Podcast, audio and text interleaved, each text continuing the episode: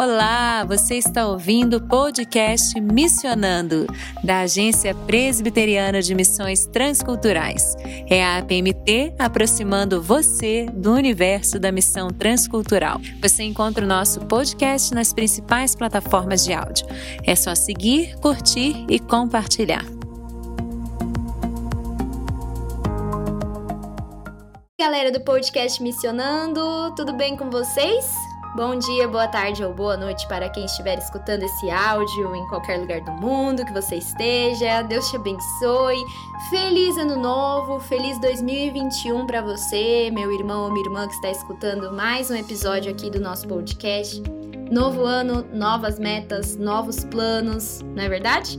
Quem aí que já atualizou todo o seu quadro de metas, suas projeções financeiras, já atualizou sua listinha de sonhos para 2021? Ano novo traz à tona todos esses sentimentos nos nossos corações, não é verdade? De novas possibilidades, realizações, muitas expectativas, e nesse ano de 2021, então, ainda mais do que nos anos anteriores, visto as dificuldades e tantos problemas que nós enfrentamos no ano passado, em 2020. 2020 foi o ano em que nós vimos todas as nossas metas, sonhos, planejamentos, todos eles tão bem estruturados e organizados em mil planilhas, agendas e planners, todos eles caírem por terra e se transformarem em menos que nada em questão de meses. Nós também vimos em 2021 empregos serem perdidos em questão de semanas e o pior de tudo, milhares de vidas que se foram em um período de 24 horas.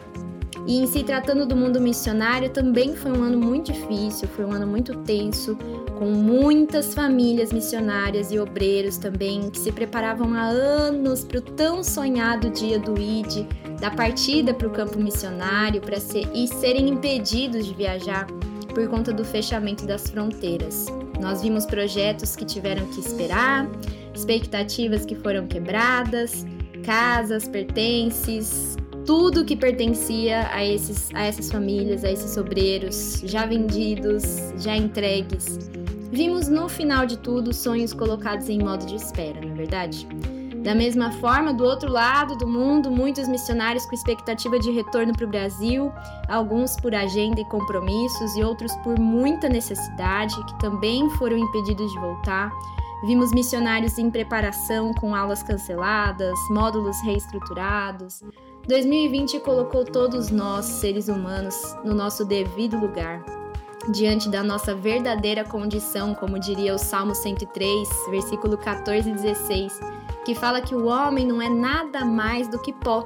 Ele é como a relva que nasce, floresce e que, quando o vento sopra, desaparece. Nós todos estávamos ansiando pelo final do ano de 2020, que foi tão triste e doloroso. Estávamos desejosos pelo badalar da meia-noite do dia 31 de dezembro de 2020. E pela graça de Deus, aqui nós estamos. Janeiro de 2021, graças a Deus, né, meu irmão? Você, assim como eu, provavelmente já pensou em como colocar os planos em ordem novamente, não é verdade? Pegou o que não deu certo no ano passado, realocou para esse ano, ou então descobriu novos caminhos para seguir e já estruturou essas novas metas lá na sua agenda. Mas hoje, meu querido irmão ou irmã, eu gostaria muito de conversar com você logo no comecinho desse novo ano para refletir sobre a nossa base. Sim, a nossa base.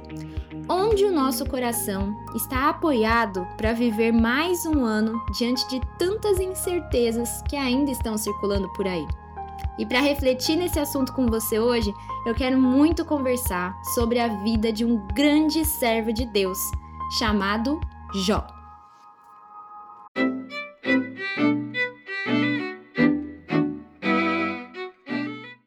Eu acredito que falar sobre Jó é trazer à tona uma palavrinha-chave que eu acho que você vai lembrar aí na sua cabeça agora, nesse momento. Paciência. Bom, quem nunca ouviu falar do ditado, né? Fulano de Tal tem uma paciência de Jó. Pois é, Jó é muito conhecido, tanto dentro quanto fora do meio cristão, como um homem que teve uma incrível dose de paciência enquanto sofria muitas dores e perdas ao longo de determinado tempo. Ele teve que lidar com amigos que pouco o ajudaram com seus conselhos e falas arrogantes, com uma esposa o incitando a abandonar o Senhor, e isso tudo após perder tudo que ele tinha e ficar muito doente de uma hora para outra. Mas hoje, aqui na nossa devocional missionária, eu gostaria muito de conversar com você, meu irmão ou minha irmã, sobre outro aspecto do caráter de Jó, mostrado a nós no primeiro capítulo do livro, logo no início da sua história eu queria conversar e refletir com você sobre a base da fé de Jó. O local, digamos assim, onde a fé dele estava plenamente depositada e guardada. Você já parou para meditar com profundidade onde está ancorada a sua fé neste momento? Claro que a resposta mais rápida de todos nós cristãos é a mesma. Em Jesus Cristo, é óbvio. Mas será mesmo? Será que a nossa fé na existência, no poder, na graça, soberania, imutabilidade e infalibilidade de Deus o Pai, bem como a nossa fé no seu amor e no seu chamado para nós, está de fato depositada e segura em Cristo e somente nele? Eu comecei a pensar mais sobre isso quando eu vi que o meu coração deu uma bela de uma estremecida nessa mesma confiança quando enxerguei certos planos e metas serem derrubados pelo Senhor em relação à minha caminhada missionária. E aí, ao refletir comigo mesma sobre esse abalo que teve, eu fiquei pensando: quantos obreiros, missionários, vocacionados e até irmãos cristãos que também são vocacionados, chamados e missionários igualzinho, né, no ministério em que Deus colocou para a vida deles. Quantos não se sentem também abalados diante de planos frustrados ou pelas adversidades que chegam assim sem avisar. É impressionante reconhecer quão pequena e sensível é a nossa fé no Senhor. Quando as portas se abrem e tudo caminha bem, nós louvamos, bendizemos e nos impressionamos com o cuidado de Deus. Nós enchemos as nossas bocas para falar desse grande amor e a gente enche os nossos pulmões de ar para cantar a todos os cantos da terra quão grande é o Senhor, muito digno de ser louvado. Nós corremos para as redes sociais para postar um monte de frases, textos, fotos, porque a gente quer dizer para todo mundo que Deus é grande, maravilhoso, bendito, coisa que Ele é. Mas nós estamos vendo isso diante das bênçãos que Ele coloca sobre a nossa vida. Que sensação maravilhosa é ver o agir de Deus abençoando e nos permitindo fazer parte da sua missão dessa forma, confirmando planos, levantando o sustento de forma graciosa. Desse jeito é fácil a gente cair em uma armadilha de pensar que, como nós estamos agindo, trabalhando e servindo em prol do reino de Deus, né, da causa do Senhor, é claro que Deus vai operar para que tudo coopere e isso, em outras palavras, para que tudo dê certo para a realização das nossas iniciativas. Mas uma coisa que eu queria trazer à tona aqui. E quando Deus fechar as portas? E quando ele destruir os planos e as iniciativas? E quando ele trouxer a calamidade sobre a nossa vida? E se a doença chegar? E se a morte bater a porta? Como fica a nossa visão e a nossa confiança no amor de Deus. Qual seria a nossa resposta diante de tudo isso? Olhando para dentro de nós é triste, mas a gente sabe que o resultado mais esperado a essa questão seja resumido por uma palavrinha: frustração. A frustração é um sentimento natural do ser humano, quando algo não sai do jeito que ele esperava ou como ele tinha planejado. A frustração é um estado emocional. Ela chega de forma quase que instantânea diante de uma situação ou de alguma coisa muito desejada e planejada, mas que não é concretizada. É praticamente impossível não sentir a frustração. Mas há caminhos para onde a frustração nos leva que nos fazem entender a importância de avaliarmos e sabermos muito bem a natureza da nossa fé e, mais do que isso, aonde a nossa fé está firmada. Qual é a nossa base? Vejamos então Jó. Jó era um homem trabalhador, íntegro, justo, temente a Deus e que se afastava do mal. Essa marca já nos faz perceber que Jó era muito diferente da maioria das pessoas da sua época e também da sua região, porque Jó não era de Israel, ele era da terra de Us, e Israel ainda nem era um reino, não era uma tribo ainda como nós conhecíamos. Então Jó não fazia parte da tribo de Israel. Ele era de uma outra região e naquele tempo era costume para todos os povos adorarem e idolatrarem deuses e estátuas, ídolos, né? Essa era, esse era o comum da época. E Jó não. Jó caminhava, obedecia e adorava somente a um Deus, o Deus vivo, o Criador, o Deus verdadeiro. Algo importante de comentar é que Jó não era um ser celestial, perfeito e sem pecados. Jó era um pecador, assim como todos os homens depois da queda. Mas o que diferenciava ele do restante das pessoas era só uma coisa: o Espírito de Deus que agia no coração dele. Desde o Antigo Testamento, gente, Deus já agia sobre os seus escolhidos por meio da graça. Tudo sempre foi a graça. Nenhum homem, nem Noé, nem Abraão e nem Jó obedeceram e andaram com Deus por vontade própria ou por méritos morais. Deus não olhou para eles e falou: Nossa, como eles são bonzinhos e me obedecem, vou escolher eles para serem meus servos. Não, Deus operou nos corações para que eles o conhecessem e assim o adorassem, e isso os tornou justos, a operação do Espírito de Deus na vida desses homens, pela graça. Então, desde já, não vamos olhar para Jó com uma barreira no coração, pensando assim: ah, mas Jó era especial, Jó era diferente de mim, eu não tenho condição de agir como ele. Jó era um homem comum, nas mãos de um Deus grande e que tem grandes propósitos para os seus filhos, certo? Então, voltando, Jó era um servo de Deus, conhecido pelo Senhor, que foi muito abençoado em toda a sua vida. Ele tinha muitas posses e a Bíblia diz que ele era o homem mais rico da sua região. Ele tinha muitos servos, era casado e tinha dez filhos. Ele andava com Deus e se preocupava também com a vida espiritual da família dele, oferecendo sempre sacrifícios pelos pecados dos filhos, a fim de purificá-los diante do Senhor. No geral, Jó vivia sua vida para glorificar e servir ao Senhor que ele amava e temia muito, e Deus o abençoou sobremaneira. Essa é a história da vida de Jó. No entanto, na narrativa bíblica, conta que um dia Satanás, o adversário dos filhos de Deus, que anda pela terra como um leão, só buscando os filhos de Deus para atacar, destruir e minar, se opor aos planos do Senhor. Satanás chegou à corte celestial e instigou Deus a pensar que a base da fé de Jó estava justamente nas bênçãos que Deus concedia a ele. No verso 10 do capítulo 1 diz assim: Tu puseste um muro de proteção ao redor dele, de sua família e de seus bens, e o abençoaste em tudo que ele faz. Vê como ele é rico. Satanás queria afirmar que Jó só serve a Deus porque a sua vida era repleta de bênçãos e proteção vindas do Senhor. Então Satanás diz ao Senhor: Estende, porém, a mão e toca-lhe em tudo quanto ele tem, e verás se não blasfema contra ti na tua face. Deus é soberano e usou toda a situação para cumprir os seus divinos propósitos na vida do seu servo Jó, a quem ele conhecia e amava muito. O Senhor então permitiu e concedeu autoridade, é Ele quem tem toda a autoridade, ele concede autoridade, para que Satanás então provasse a fé de Jó, tomando tudo que ele tinha, contanto que lhe preservasse a vida. Então, com a permissão e a ação de Deus por meio do inimigo, Jó, de uma hora para outra e de uma vez, perde tudo. E perde de uma forma terrível.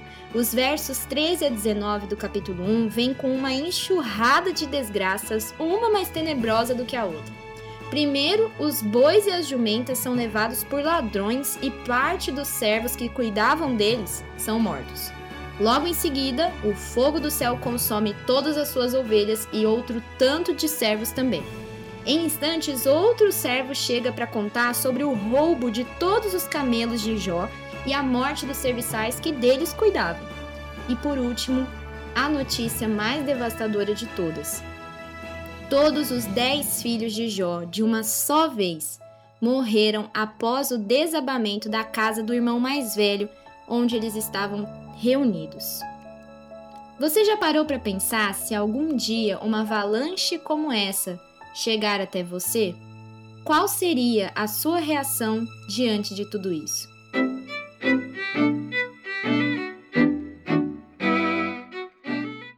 Eu fiquei meditando sobre qual seria a minha reação diante da possibilidade de adversidades tão dolorosas quanto essas chegarem de uma só vez na minha vida. E pelo ano de 2020, nós vimos que essa possibilidade, infelizmente, não está mais tão distante de nós. Quem haveria de pensar que em menos de dois meses aqui no nosso país, todo o Brasil estaria mergulhado em uma pandemia global de uma doença ainda desconhecida? Cujo agente invisível e perigoso obrigaria todos a ficarem confinados em casa durante meses, longe da família, da igreja, alterando rotinas de trabalho, dificultando o sustento de milhares de pessoas e matando outras milhares de vidas diariamente. 2020 pode ter trazido para você e para muitas outras pessoas as adversidades como as ocorridas na vida do servo Jó.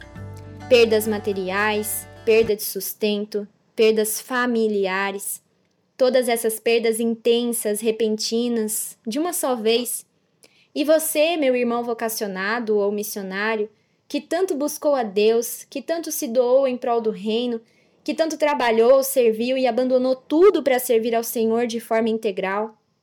Ou você que trabalhou por todo um ano e foi impossibilitado de continuar, ou de avançar, ou de retornar ao seu país. Nessas horas, nos colocamos a perguntar: Por que, Senhor? Por quê? E diante de todos os porquês que são naturais do nosso coração, eu deixo com você a resposta de Jó, depois de tudo que ele acabara de ouvir sobre o que lhe acontecera. Nu saí do ventre de minha mãe, e nu voltarei. O Senhor deu e o Senhor tirou. Bendito seja o nome do Senhor. Jó era um homem comum. Ele sentiu o profundo peso das notícias que chegaram. Ele rasgou suas roupas, raspou a cabeça, se jogou no chão humilhado, o que na Bíblia indica um profundo sinal de tristeza e desolação. Mais para frente, quando Satanás, pela ordem e a permissão do Senhor, tira a saúde de Jó, ele fica sentado sobre as cinzas, raspando a sua pele com caco de cerâmica. No entanto, o texto nos fala que Jó, ao invés de blasfemar contra Deus, ou questioná-lo, ou se rebelar contra ele, ou até desistir de adorá-lo e servi-lo, pelo contrário, Jó adorou. Está lá em Jó 1:20. Jó se prostrou e adorou e disse: Nu saí do ventre de minha mãe e nu voltarei. O Senhor deu e o Senhor tirou. Bendito seja o nome do Senhor. Nessa fala de Jó, nós podemos perceber três coisas. A primeira é que ele reconhece a sua condição diante de Deus, a de um ser humano dependente que vem ao mundo sem nada, o que significa que tudo que no mundo ele ganha não pertence a ele, mas vem das mãos de Deus e pertence somente a Deus. Nada é nosso, Deus é quem nos dá. Jó, mesmo sendo o homem mais rico de toda a região do Oriente, não se considerava o dono das suas riquezas e posses, nem até mesmo dos seus próprios filhos. A segunda coisa, pegando esse gancho, é justamente que Jó sabia plenamente que Deus era o Senhor soberano sobre todas as coisas que existem, incluindo os seus bens, principalmente os seus bens. O Senhor deu, o Senhor tirou. É isso que Jó diz. E isso não é verdade? Deus não muda a sua essência, graça e bondade por operar a sua soberania.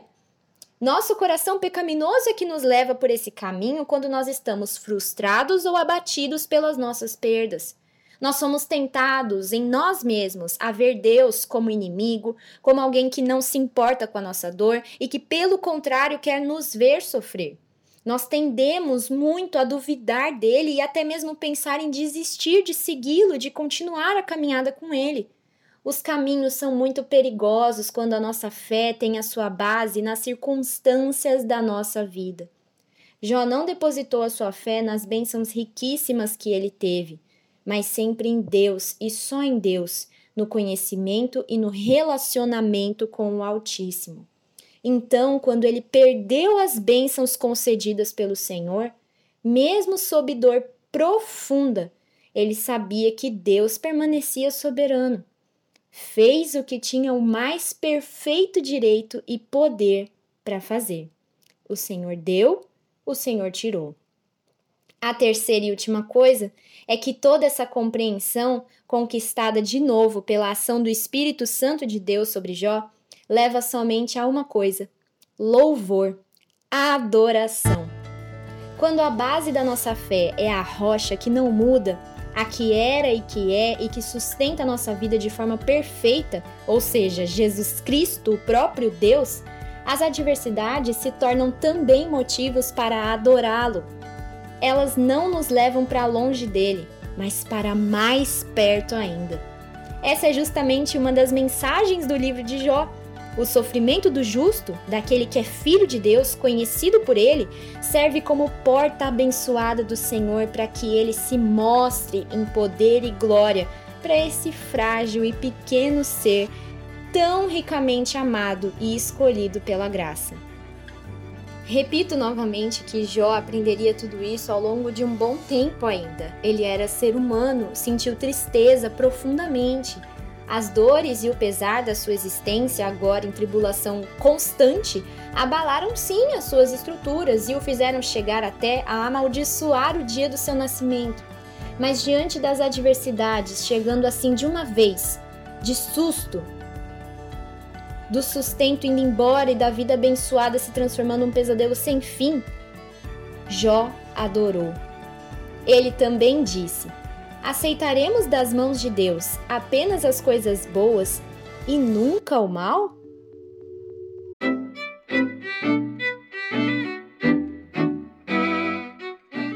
Esse é o nosso desafio, meu irmão ou irmã que está me escutando.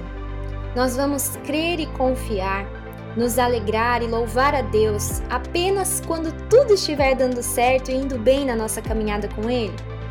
Apenas quando bênçãos estiverem sobre as nossas vidas?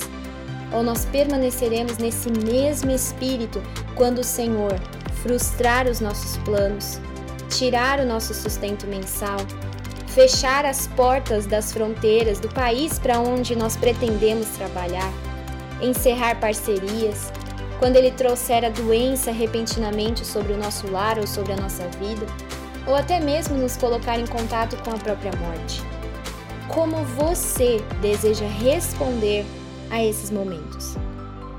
Que a nossa fé em Deus não esteja firmada sobre nossos planos em servi-lo, nem nos sonhos que Ele mesmo colocou no nosso coração. Que a nossa fé não dependa de checklists nas agendas mensais ou anuais ou em estratégias bem-sucedidas. Que a nossa fé em Deus e na Sua supremacia não seja impulsionada por desejos ou por ver as portas abertas. Que a nossa fé esteja, de uma vez por todas e até a volta de Cristo, sobre uma base sólida, que não muda com o tempo, que não sofre alterações de última hora, que não depende de outras pessoas, que não é impulsionada pelo coração enganoso.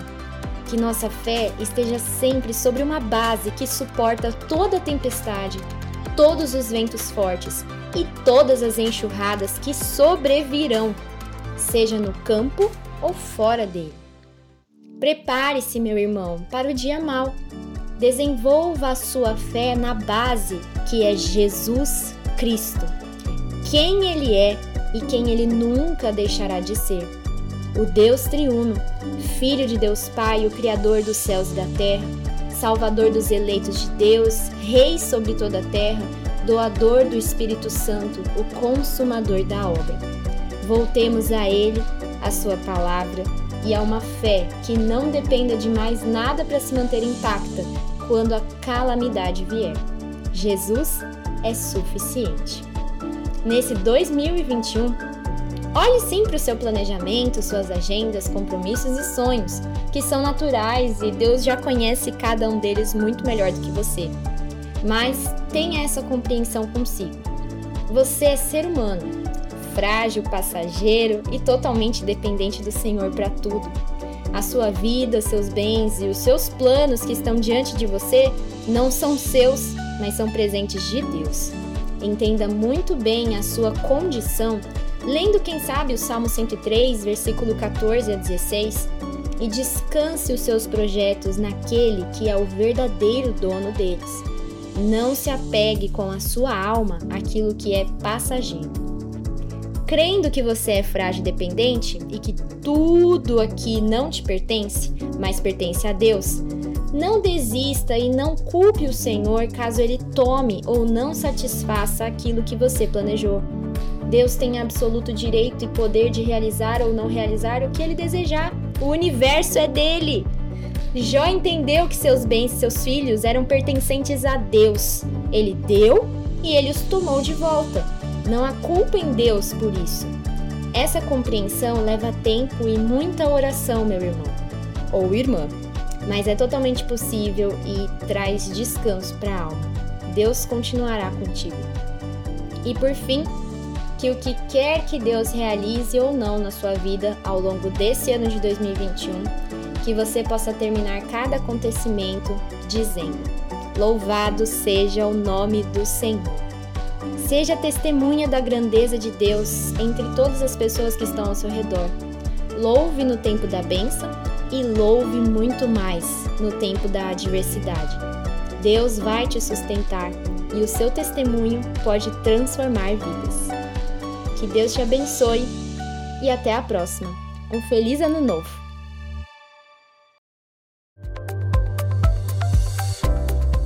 E este foi o podcast Missionando, uma produção da equipe de comunicação da APMT, sob coordenação de Isabela Silveira, produção e locução de Fernanda Muniz, Raquel Henrique e Tabata Mori, edição de áudio de Ronaldo André e técnico Kleber Macedo.